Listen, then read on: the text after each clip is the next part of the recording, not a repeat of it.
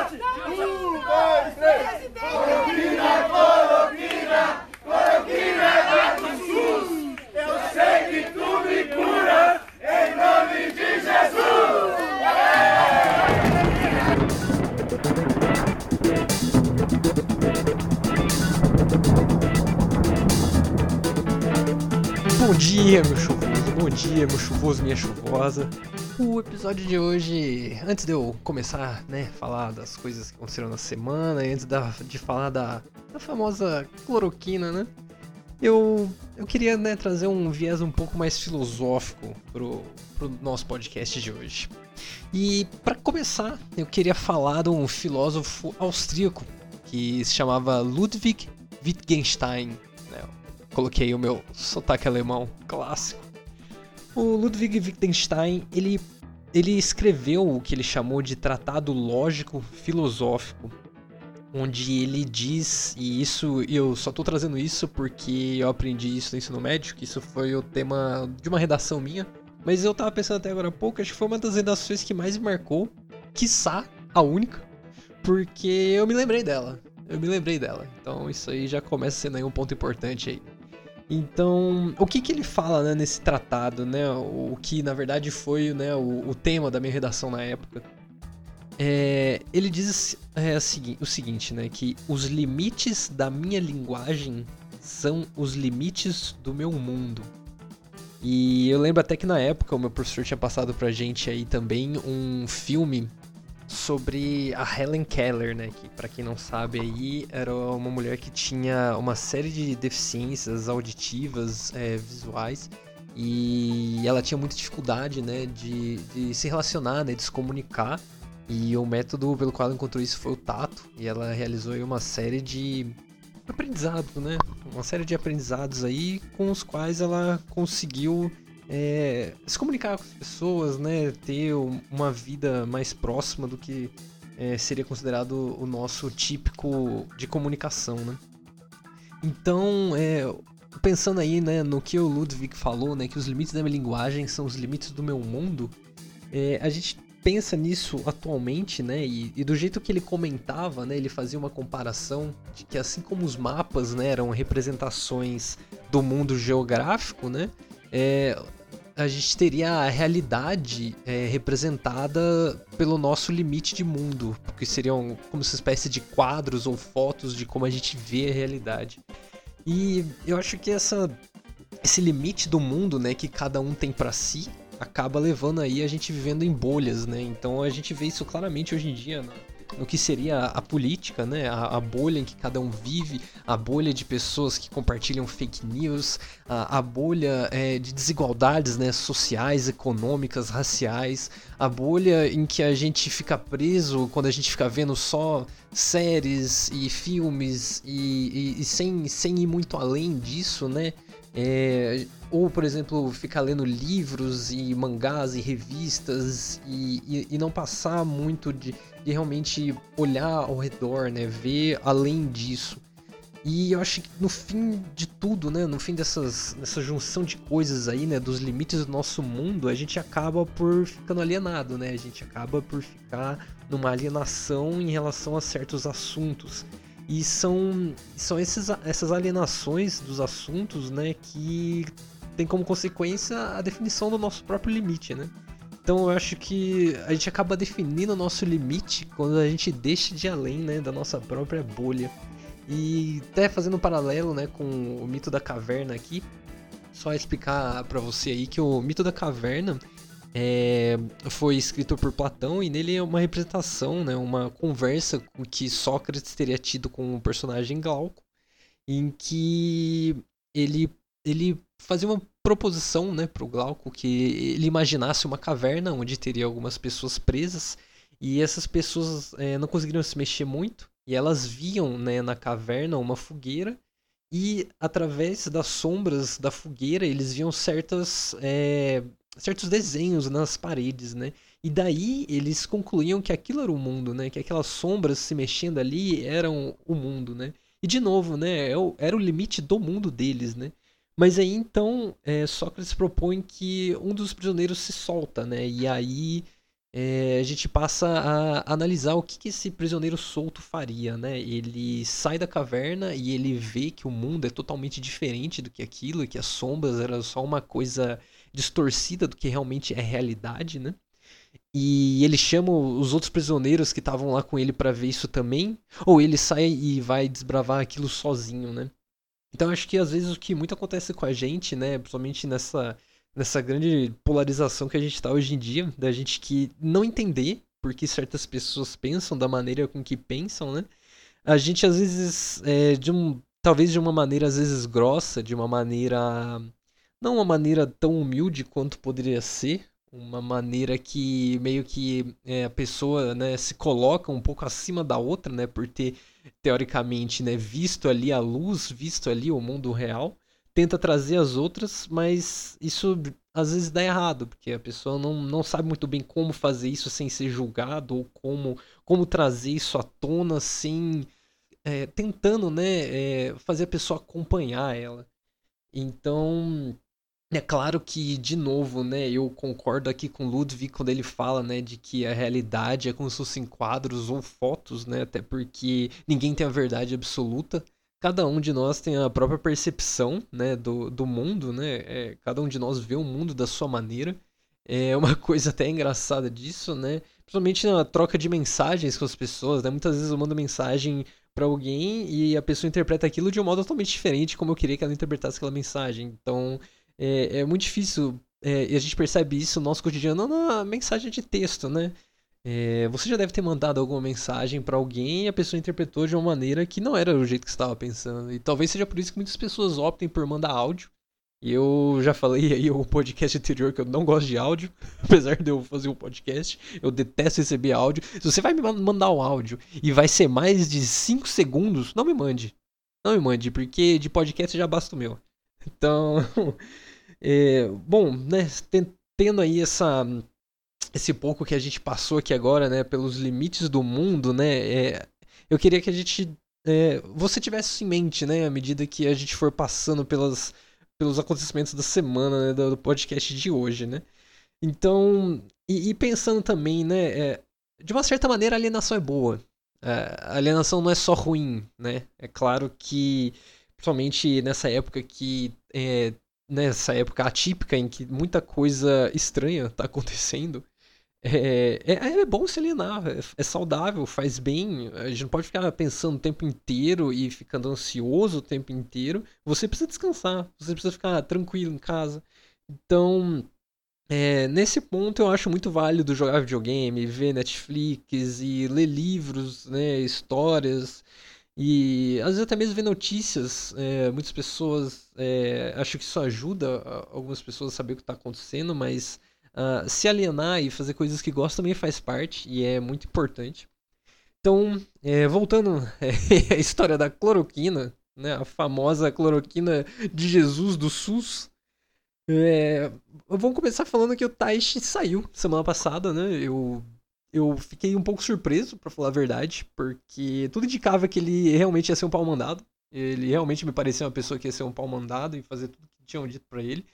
Mas acho que até ele, até ele percebeu que aquilo não, não tava dando. Ele, como médico, ele viu que a galera tava é, querendo tomar, é, formar com a cloroquina no, no protocolo, né? Colocar a cloroquina no protocolo. E ele. Isso parece que foi a gota d'água para ele.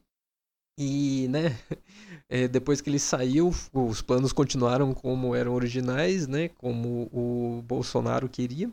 E agora a cloroquina entrou no, no protocolo e ela deve ser usada em casos leves. Antes ela já tinha sido é, protocolada para casos graves, mas de novo, né, é, nesse caso leve, é, ela, é, é, ela não é recomendada pela Sociedade Brasileira de Infectologia e nem pela Sociedade Brasileira de Imunologia. Ela é, deve ser tomada de acordo com o critério médico, ou seja, o médico que vai decidir e além disso, o paciente vai ter que aceitar um termo. É, é como se fosse um contrato falando que ele sabe que aquilo não tem nada comprovado e ele está aceitando aquilo ou não. Então, assim, é, é, de um certo modo, né, as pessoas agora vão poder escolher né, se elas vão tomar ou não cloroquina. E de novo, não há evidências científicas fortes o suficiente comprovando que ela ajuda ou não ajuda. Eu já li matérias de pessoas que morreram porque tomaram e já li matérias que pessoas que foram ajudadas pela cloroquina, né? E lembrando que o próprio Trump falou essa semana que ele mesmo está tomando uh, cloroquina. E, mas assim, né? Não dá pra confiar muito no Trump porque ele falou pro pessoal também tomar detergente. Então, detergente não, detergente até seria melhor. Desinfetante. E muitas pessoas deram entrada no hospital justamente por isso. E além do Taish sair, né, a gente também teve a saída aí da Regina Duarte, da Secretaria de Cultura. Ela, eu nem vou colocar aqui o áudio dela, porque já, já deu de Regina Duarte depois do podcast passado. E ela perguntando pro próprio presidente, né, num videozinho que parecia uma sketch de uma cópia mal feita do Porta dos Fundos, e eles perguntavam, ela perguntava: "Ah, presidente, o senhor tá me fritando?" Aí ele: "Não estou fritando, tá OK?" E aí ela falou que ofereceram para ela um cargo no na Cinemateca de São Paulo. E eh, foram olhar depois, né? Esse cargo, é, ele atualmente não existe. Justamente, né? Não é que ela não existe, né? Mas justamente porque é, o governo federal parou, né, de, de, ser, de administrar né, Cinemateca já faz quatro anos. Em 2020 não teve repasses do governo federal. Então é meio estranho, né, prometer um cargo que não é do próprio governo. Então me parece uma coisa um pouco esquisita. E a Cinemateca está em maus lençóis, porque hum, né, como a gente viu aí nesse governo, a indústria da cultura foi totalmente desconstruída e não no sentido bom da palavra, né? Porque a gente usa desconstrução para falar de preconceitos geralmente, mas nesse caso não foi, foi uma desconstrução estrutural, né? Acredito da, da nossa cultura e da tanto que o Ministério da Cultura acabou, né? E pensando né, na, na nossa conversa lá do na, os limites da nossa linguagem, né? Eu Sim, eu tenho, na verdade, nem curiosidade, eu queria entender qual o mundo, né, em que a Regina Duarte vive depois daquela entrevista que ela deu para a CNN. É, e, eu, e vamos ver né, qual que é o limite do mundo, né? Claramente, né, o limite ali do mundo do Taish, né, um limite muito claro foi a própria cloroquina, né? Para aquele pedacinho de foto da realidade, ele, né, ele se soltou da, da caverna e talvez tenha tido um vislumbre né, do que é a realidade, né? Não porque a cloroquina não ajuda, mas porque ela não tem nenhuma eficiência comprovada, né? E o fato de uma ideologia eles conseguiram transformar, né? E por eles eu digo, é, principalmente o governo, claro que sempre tem, né? Tem pessoas que não acreditam em vacina, né? Tem pessoas que acreditam que a Terra é plana. Cada um vê o mundo, né? Tem o seu próprio limite do jeito que, que quer, né? Que, que vê. E, mas isso afetando diretamente a maioria da população é uma coisa que é muito complicada. Porque, beleza, né? A gente sabe que tem gente que é contra a vacina, mas é, se não quer dar vacina, não dá. Mas aí, né, o filho morre e aí continua eh, tendo doenças que tinham sido erradicadas. Então, algumas poucas pessoas que é, vem, tem uma, um, um, limite de mundo que é, sei lá, menor do que as outras, talvez, acabam impactando também o resto da população, né? Então, bom, uma coisa que aconteceu aí também na, nessa semana aí, parece que a Van que é a do o, o famoso careca da Havan, né? Eu falei careca da Havan, é velho da Havan o meme. O famoso Luciano Hang, né? Ou Hang, sei lá como fala o sobrenome dele. Ele agora a Havan tá começando a vender arroz e feijão e alguns poucos produtos perecíveis nas lojas, justamente, né, para tentar contornar aí, né, o que são os serviços essenciais, né? E assim, né, isso é uma coisa que na verdade estava acontecendo no mundo inteiro, né, é, muitas vezes por obrigações do próprio Estado, que fez várias empresas é, anteriormente né, automobilísticas, por exemplo, a começar a produzir respiradores e outros, outros tipos de mudanças né, é, empresas que produziam é, tecidos e roupas estão agora produzindo máscaras. E agora, por iniciativa, teoricamente, né, entre aspas, aqui própria, a Avon está vendendo produtos perecíveis. Mas né, a grande maioria da mídia veicula isso né, como uma tentativa de burlar aí, né, esse, esses serviços essenciais. E assim, né, ter, sabendo quem é o dono da Avon, que é um aliado extremamente forte do Bolsonaro, e, e, e, nessa ideologia né, que eles compartilham negacionista e de qualquer maneira agora a Avan está começando a vender aí justamente nessa época né, de, de lojas que não são essenciais sendo fechadas, está começando a vender produtos perecíveis. Né? Isso por um lado é bom, porque talvez pessoas tenham mais acesso, mas a Avan não, não me parece ser uma loja acessível, uma loja voltada para a população que realmente precisa. E, e se ela vai, ela vai vender só isso ou ela vai vender o resto de eletrodoméstico e roupa e todo o resto que de, de coisas que ela vende? Então, né, muito provavelmente, conhecendo o dono dela, parece ser uma jogada para tentar escapar realmente aí dessa proibição dos serviços não essenciais né, de abrirem. É, bom, fora isso, né, como se essa uma sugestão da própria Avan, né, de, de vender arroz e feijão, até parece que foi foi para né, beneficiar a população. De novo, é uma empresa com um dono de extrema direita. É, né, nessa linha de sugestões aí, temos aí a sugestão né, teórica né, do Weintraub de adiar o Enem. Ele que já tinha falado que não ia mudar e que era contra essa mudança, agora parece que estão lançando aí uma votação aí, um plebiscito mesmo para ver quanto tempo o Enem vai ser adiado. E ele postou um tweet como se ele fosse o grande salvador, ele que tivesse tido essa ideia genial. E ele era claramente contra isso e sim, sabe, se aproveitando da situação. A, a mídia também, às vezes, né, é, é foda. É, eles estão aí querendo, né, é, adiantar alguns feriados, né? São Paulo parece já foi aprovado, Campinas está em meios de aprovação e o Dória está vendo fazer isso para o estado inteiro. E chamaram isso de mega feriado, né? Uma junção de vários feriados futuros aí nessa época, né? Para tentar é, fazer com que as pessoas fiquem em casa, né? E esse nome, mega feriado, me parece muito estranho, porque eu, eu fico animado, né? Você não fica animado de, animada de pensar, nossa, um mega feriado. E, tipo, não, isso é tipo um, um lockdown confeitado, assim, é realmente para as pessoas ficarem em casa. Mas muita gente, né, ao ouvir mega feriado, já pensa em praia, já pensa em viajar, porque são pessoas que não estão ligando muito aí para a quarentena e, e não estão dando muita bola para isolamento social.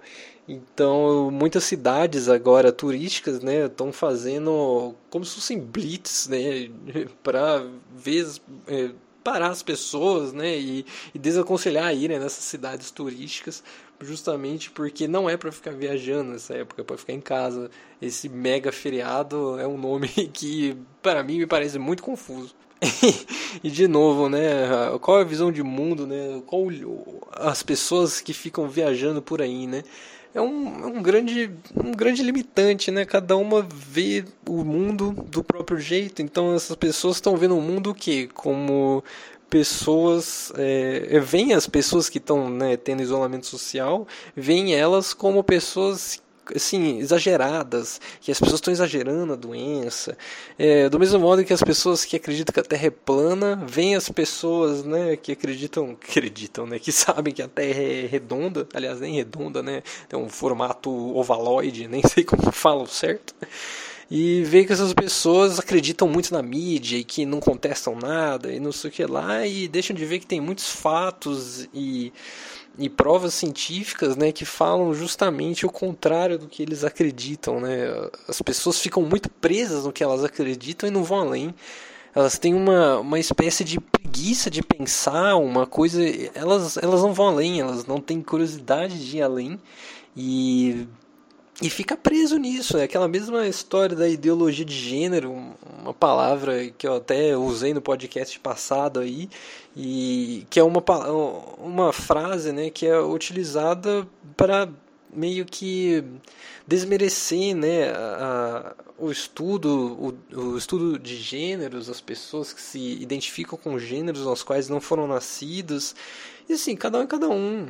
Não tem por que você ficar interferindo na vida dos outros. Então, é, as pessoas ficam muito limitadas no próprio mundo e elas deixam de ver, talvez deixam de se colocar na posição de outras pessoas, deixam, deixam de ser são egoístas, né? São pessoas que é, olham só para o próprio mundo. É um egoísmo, um egoísmo, como se um egocentrismo em torno do próprio mundo delas e que elas deixam, né, de olhar para os outros, né?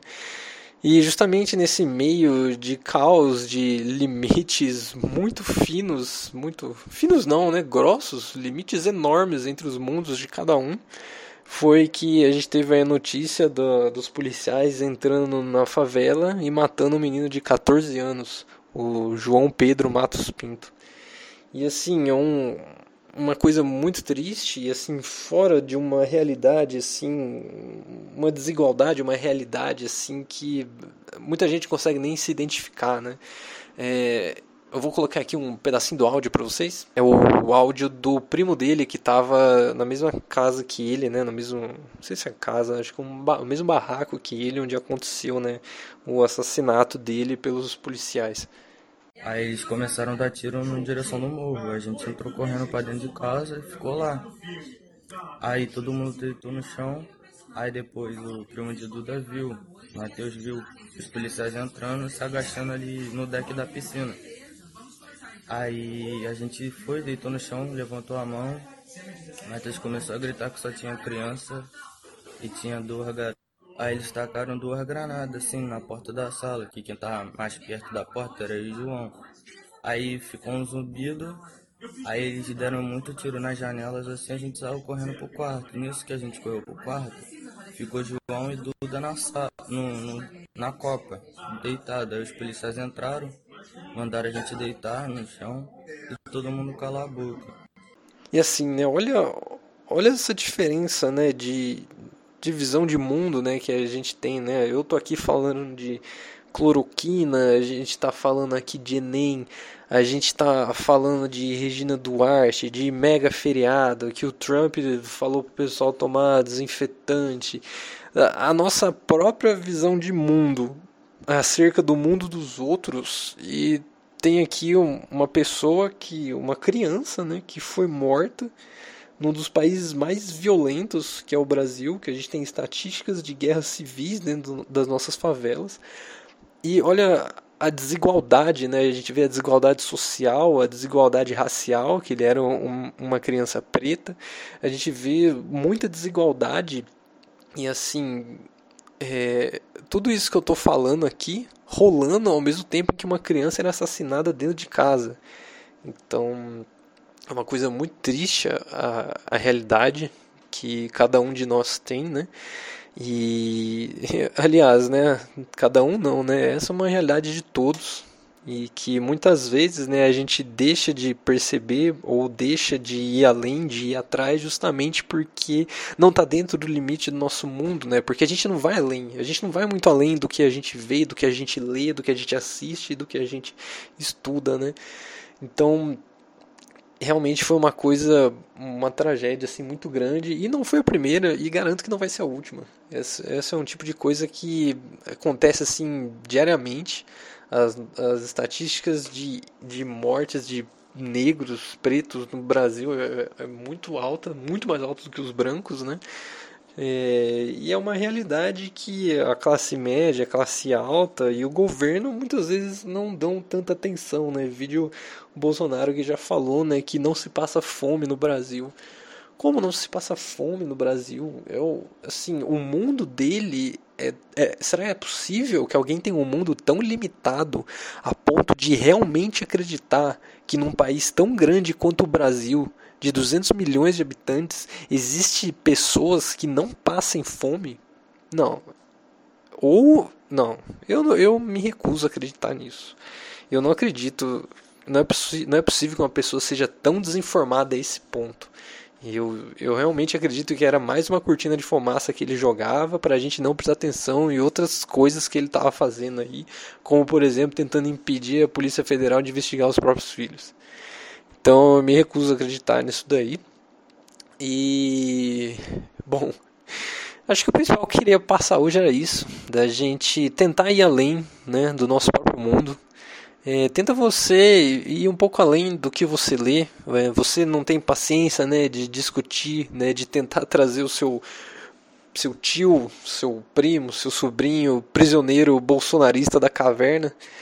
Então vamos tentar achar um jeito de fazer isso. Vamos tentar achar um jeito da gente juntar né, todas as, as nossas fotos da realidade em, não sei, em alguma coisa em que a gente consiga pelo menos enxergar o cantinho pelo qual cada um enxerga né, a, a própria realidade. Bom, chega, chega de trovoada. Vamos, vamos para. Ai meu Deus, quem que tá chegando? Quem que tá chegando? Tem alguém vindo lá? Quem que tá vindo? Me fala quem tá vindo. É ela. É a garoa. A garoa de hoje vem justamente da continência ato de bater continência, né? Essa é uma curiosidade que me surgiu, acho que no Twitter. E depois eu deixo o link aí na descrição do podcast aí de para vocês verem o vídeo e, e, ler mais a respeito. A, a continência, né? Por que, que os exércitos né, batem continência, né?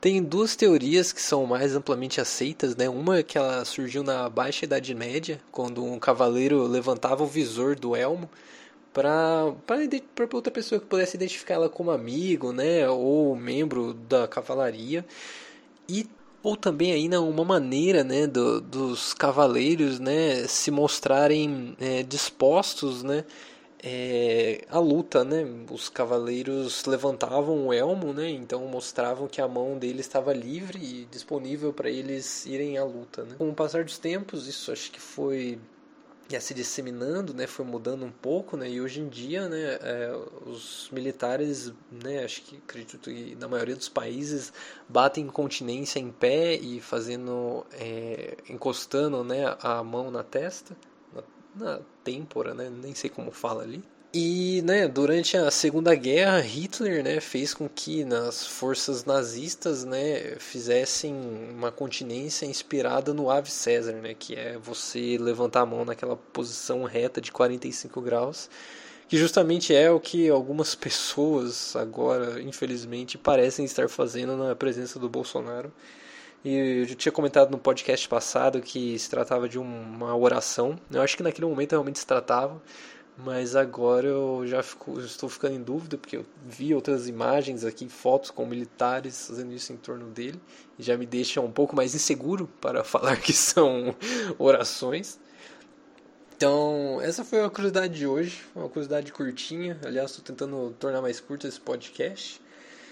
Eu não vou fazer um cúmulo dessa semana, porque para mim o maior cúmulo de todos foram foi ter assassinado um menino de 14 anos dentro da própria casa. Então, para mim, esse é, o, é um cúmulo, sei lá, cúmulo da desigualdade brasileira, né, dessa semana. Eu acho que a gente já falou tudo que tinha que falar sobre isso. Uma coisa que parece que não muda nunca aqui no Brasil, parece que não muda nunca a desigualdade e esse tipo de agressão com preto e pobre. Então, esse vai ser o cúmulo dessa semana aí. Desculpa aí, o podcast tá meio. Não sei, tô sentindo que esse podcast tá mais pesado, mas eu não conseguia. Eu não consigo fazer muita graça com os assuntos dessa semana. Vamos, vamos pro arco-íris. O arco-íris dessa semana, na verdade, é uma mistura de arco-íris com pergunta dos ouvintes. Porque essa pergunta foi, foi demais. Vamos ver se a gente consegue dar uma alegrada melhor no programa agora. Ô, Pedro, tudo bom aí, mano? Tá chovendo?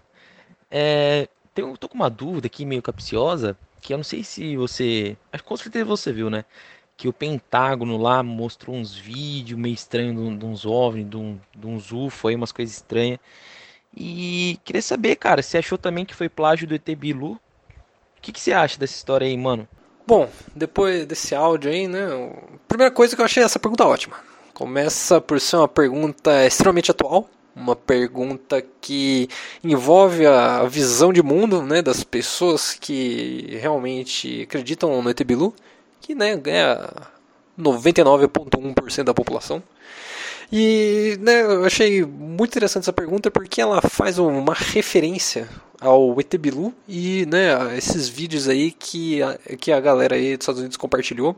E aliás, né, o que a galera dos Estados Unidos não compartilhou é que muitas pessoas também estão confundindo os satélites que a, que a empresa lá do Elon Musk lançaram, que são os satélites Starlink. Estão achando que, que é tudo que é tudo OVNI, que estão achando que é um monte de alienígena andando sincronizado no céu. Para você ainda que não conheceu o líder de Saturno, né, o ET Bilu, eu vou deixar aqui um áudiozinho dele. Nossa equipe também registrou imagens do suposto alienígena. É noite. No escuro, ouvimos o que seria a voz de Bilu. Sim, Bilu. Desligar o rádio? Tá, vou desligar. Você vai conseguir acender a luz, Bilu? Apaga a tua. Bilu diz que quer dar um recado. Qual a sua mensagem para a Terra, Bilu? Apenas que você conhecimento. eu acho, eu acho maravilhoso o ET Bilu, porque ele dá um, acho que é, é, o ET Bilu deu a mensagem, né, de arco-íris de felicidade do podcast de hoje, que é busquem conhecimento. Olha isso, olha que coisa linda.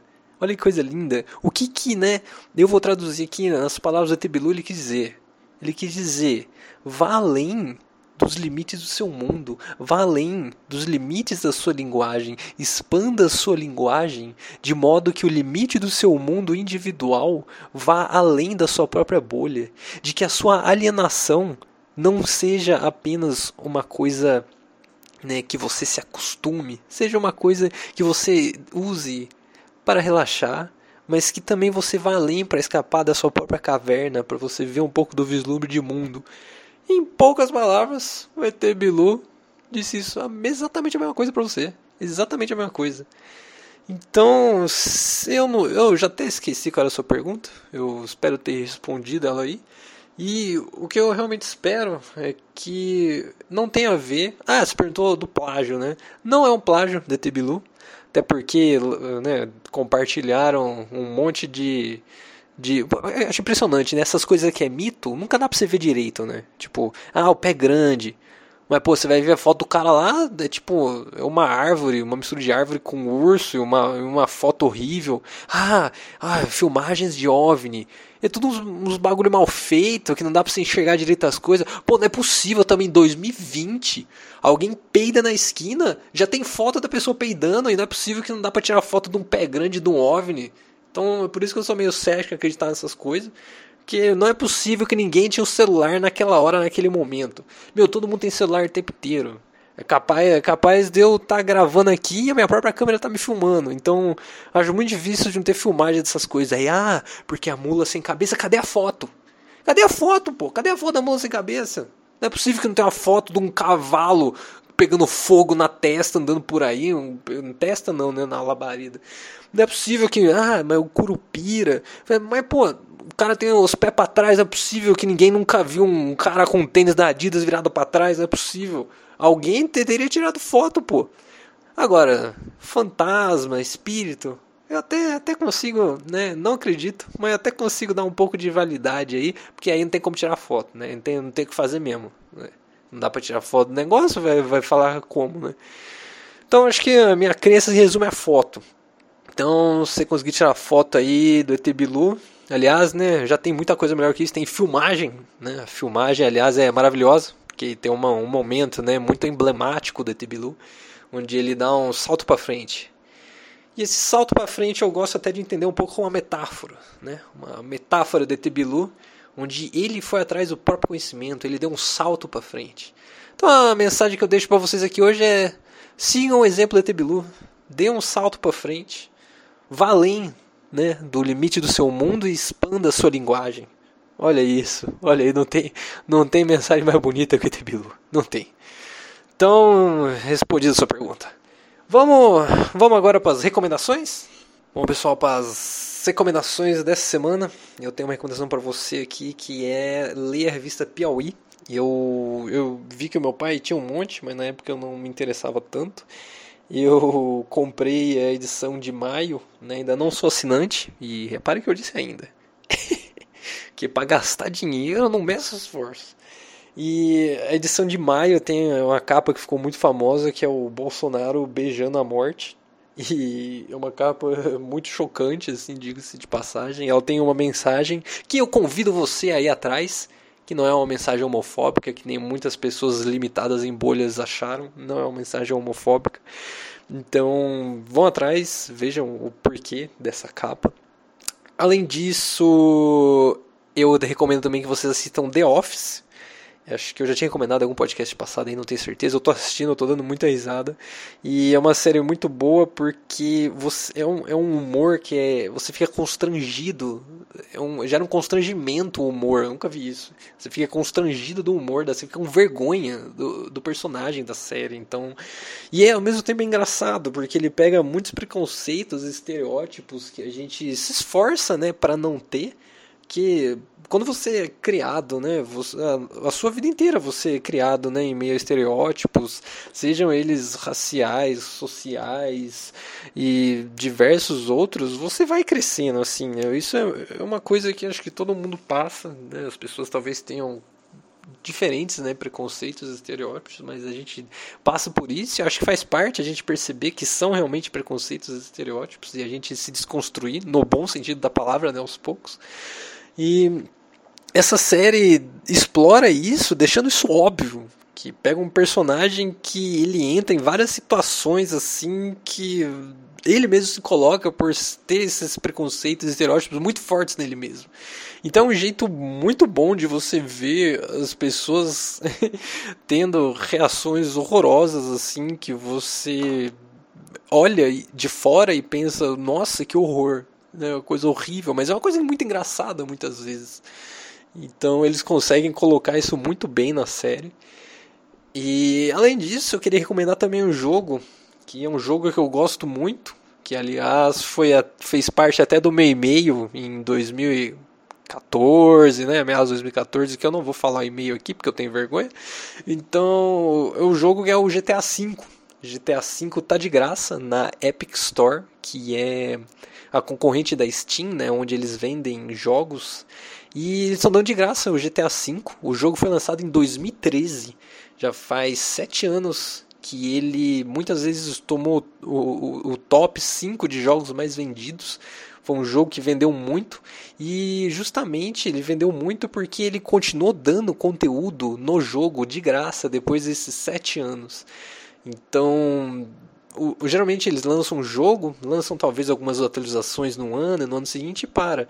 Esse jogo faz sete anos que continua tendo atualizações, então foi uma coisa assim muito inovadora na indústria dos jogos.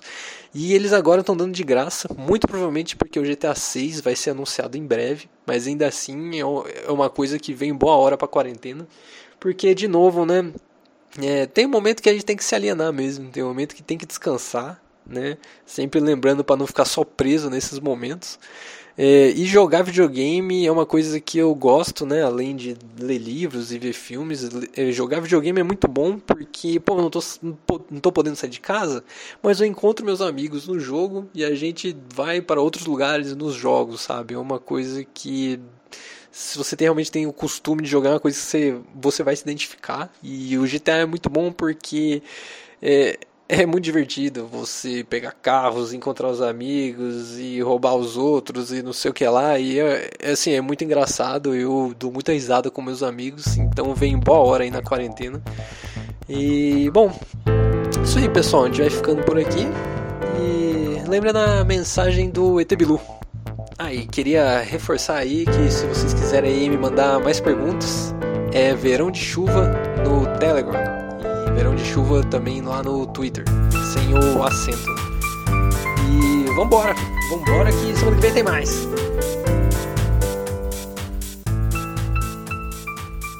Posso chegar perto, Bilu? Mais dois passos. Um, dois, três, Bilu. Bilu está tentando se mostrar totalmente. É só manter a calma.